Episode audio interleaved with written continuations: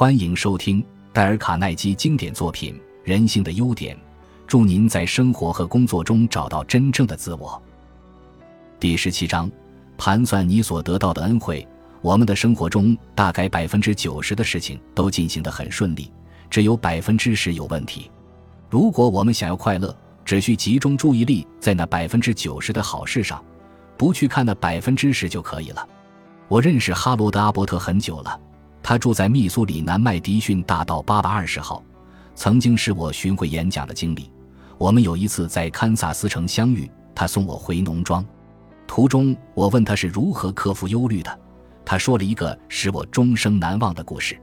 我以前经常担忧，不过一九三四年春的某一天，我在一条街上所看到的一幅景象驱逐了我所有的烦恼。前后过程不到十秒钟，不过这十秒钟内，我所学到的比过去十年还多。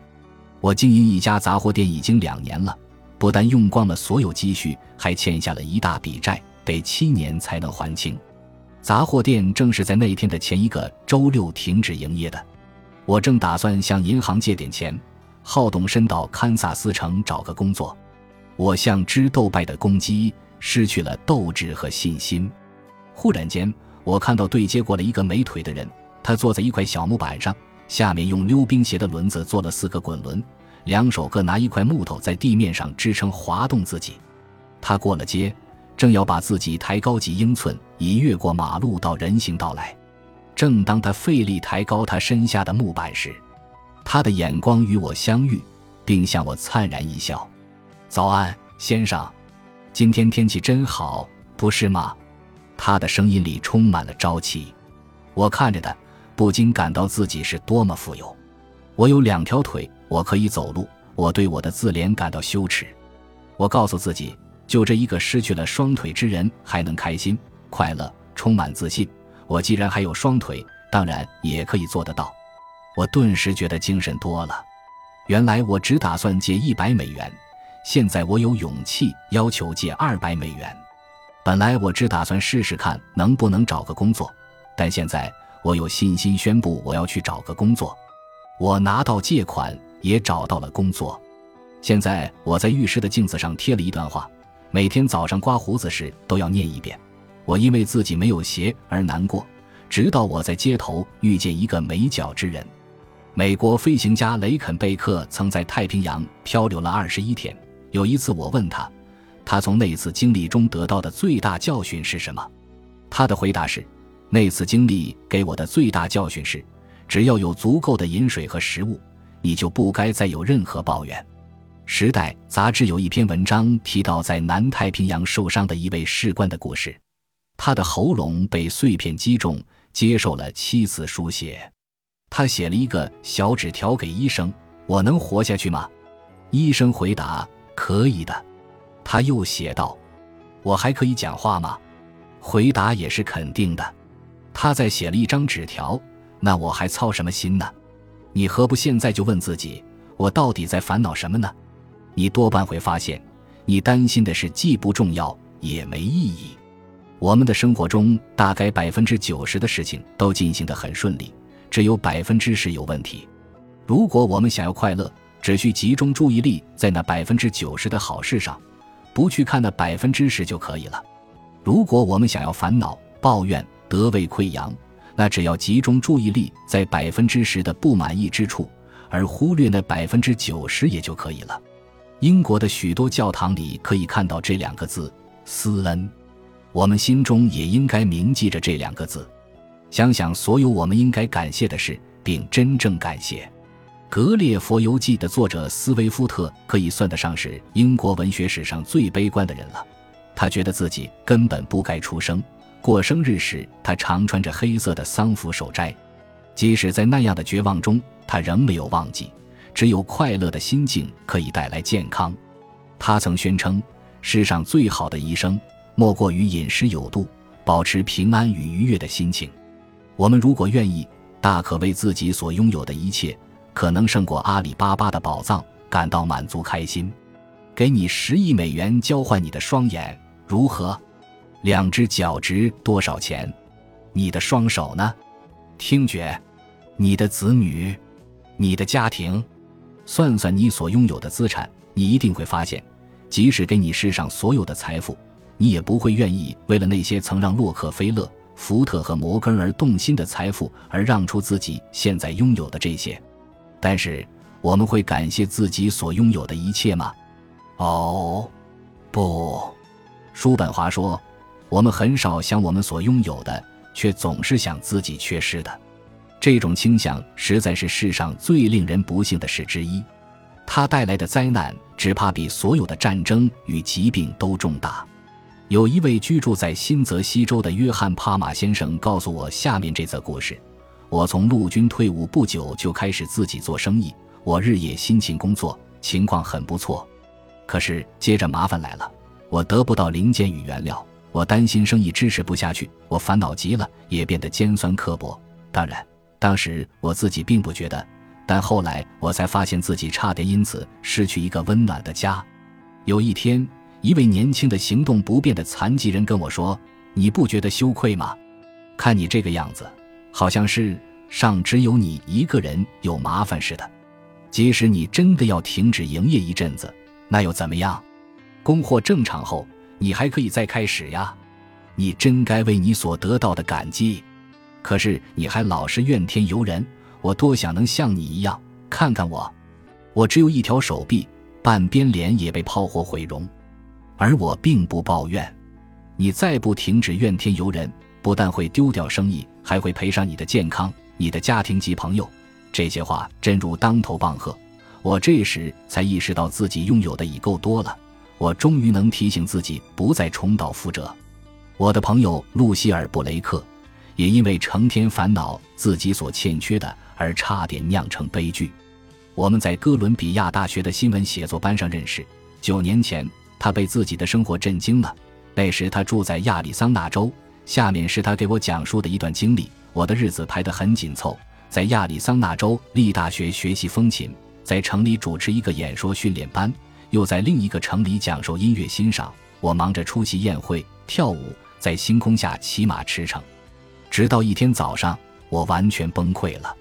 医生说你得卧床休息一年，他一点没有让我相信我会再恢复强健。在床上躺一年，简直是个废物，倒还不如死了算了。我惊恐极了，为什么这种事会发生在我身上？我做了什么对不起他人之事？而要受这种报应，我哭了好久，怎么也无法接受。不过，我还是很遵从的，按照医生的嘱咐卧床休息。邻居鲁道夫是一位艺术家，他来看我，告诉我说：“你以为在床上躺一年就很悲惨？其实大可不必这样想。你可以利用这段时间真正了解自己。这几个月，你在心灵上的成长可以抵得上你过去的一辈子。”我慢慢平静下来。开始努力建立另外一套价值观。我阅读一些启发人心的书。一天，我听到收音机里播音员在节目中说道：“你所表现出来的永远只是你内心世界的反应。”我以前听过这种话不知道有多少次了，但这一次才真正深植内心。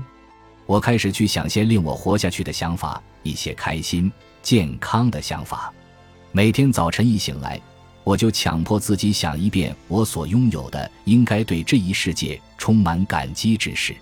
我的身体没有疼痛，我有个可爱的小女儿，我的视力，我的听觉，收音机里悦耳的音乐，有看书的闲暇，美味的食物，一些好朋友。来看我的客人很多，医生不得不限制一次只能容许一位来访，而且还有时间限制。那之后的九年过去了，我都过着充实而活跃的生活。现在我深深的感谢躺在床上的那一年，那是我在亚利桑那州最有价值、最快乐的一年。那一年中，我养成了一种习惯，每天早上先清点一下自己所拥有的福分。到现在，我还沿袭着这个习惯，这已成为我最宝贵的资产。我得承认，在害怕死亡之前，我并没有真正活过。我亲爱的露西尔，你可能并不知道。你学到的教训跟二百年前英国作家塞缪尔·约翰逊所发现的完全一样。约翰逊曾说过：“能看到每件事情的最好一面，并养成一种习惯，这真是千金不换的珍宝。”我得提醒各位，说这句话的人可不是职业性的乐观主义者。事实上，他二十几年来深受焦虑、饥饿、穷困之苦，终于退化成为当时最著名的作家与评论家。罗根·史密斯有一句智慧之言：人生有两项主要目标，第一，拥有你所向往的，然后享受它们。只有最具智慧的人才能做到第二点。你想知道怎样把在厨房洗碗的琐事变成令人兴奋的经验吗？推荐你读一读达尔所著的《我要看》这本书的作者是一位失明五十年的老妇人。她写道：“我仅存的一只眼上布满了斑点，所有的视力只靠左侧一点点小孔。我看书时必须把书举到脸面前。”并尽可能靠近我左眼左侧的视觉区域，但他并不打算接受怜悯，也不想享受特别待遇。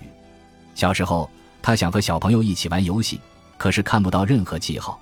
等其他小朋友都回家了，他才趴在地上辨认那些记号。他把地上划的线完全熟记，并最终成为玩这个游戏的佼佼者。他在家自修，拿着字体放大了的书靠近脸。近的连睫毛都挨到书页。他修完了两个学位：明尼苏达大学的学士及哥伦比亚大学的文学硕士。他开始在明尼苏达州一个小村庄教书，后来成为了南达科他州一个学院的新闻学教授。他在当地任教了十三年，并常在妇女俱乐部演讲、上电台节目谈书籍与作者。他在书中写道：“在我内心深处。”始终不能去除完全失明的恐惧。为了克服这一点，我只有对人生采取开心甚至天真的态度。一九四三年，他已经五十二岁，奇迹发生了。极负盛名的梅奥医院的一次手术，使他恢复了比以前好四十倍的视力。一个全新的、令人振奋的世界展现在他的眼前。即使在水槽边洗碗，对他也是一件令人兴奋的事。他写道。我开始玩弄碟子上的泡沫，我用手直捧起一个肥皂泡，对着光看，我看到缩小的彩虹般的色彩幻影。从水槽上方的窗口望出去，他看到的是震动着灰黑色翅膀飞过积雪的一只麻雀。能有幸亲眼见到肥皂泡与麻雀，激发了他以下面这句话作为他的那本书的结尾：“亲爱的主，我不禁低语，我们的上苍，我感谢你，我感谢你。”想想看，为了你能洗碗时看到泡沫的色彩，看到飞越雪地的麻雀，要衷心感谢上帝。你我不该惭愧吗？我们一直生活在美妙的童话世界中，却吓得什么都看不见，不知道珍惜享受。想要保持平安快乐，第四大原则是：算算你所得到的恩惠，不要去清点你的烦恼。感谢您的收听。喜欢别忘了订阅加关注，主页有更多精彩内容。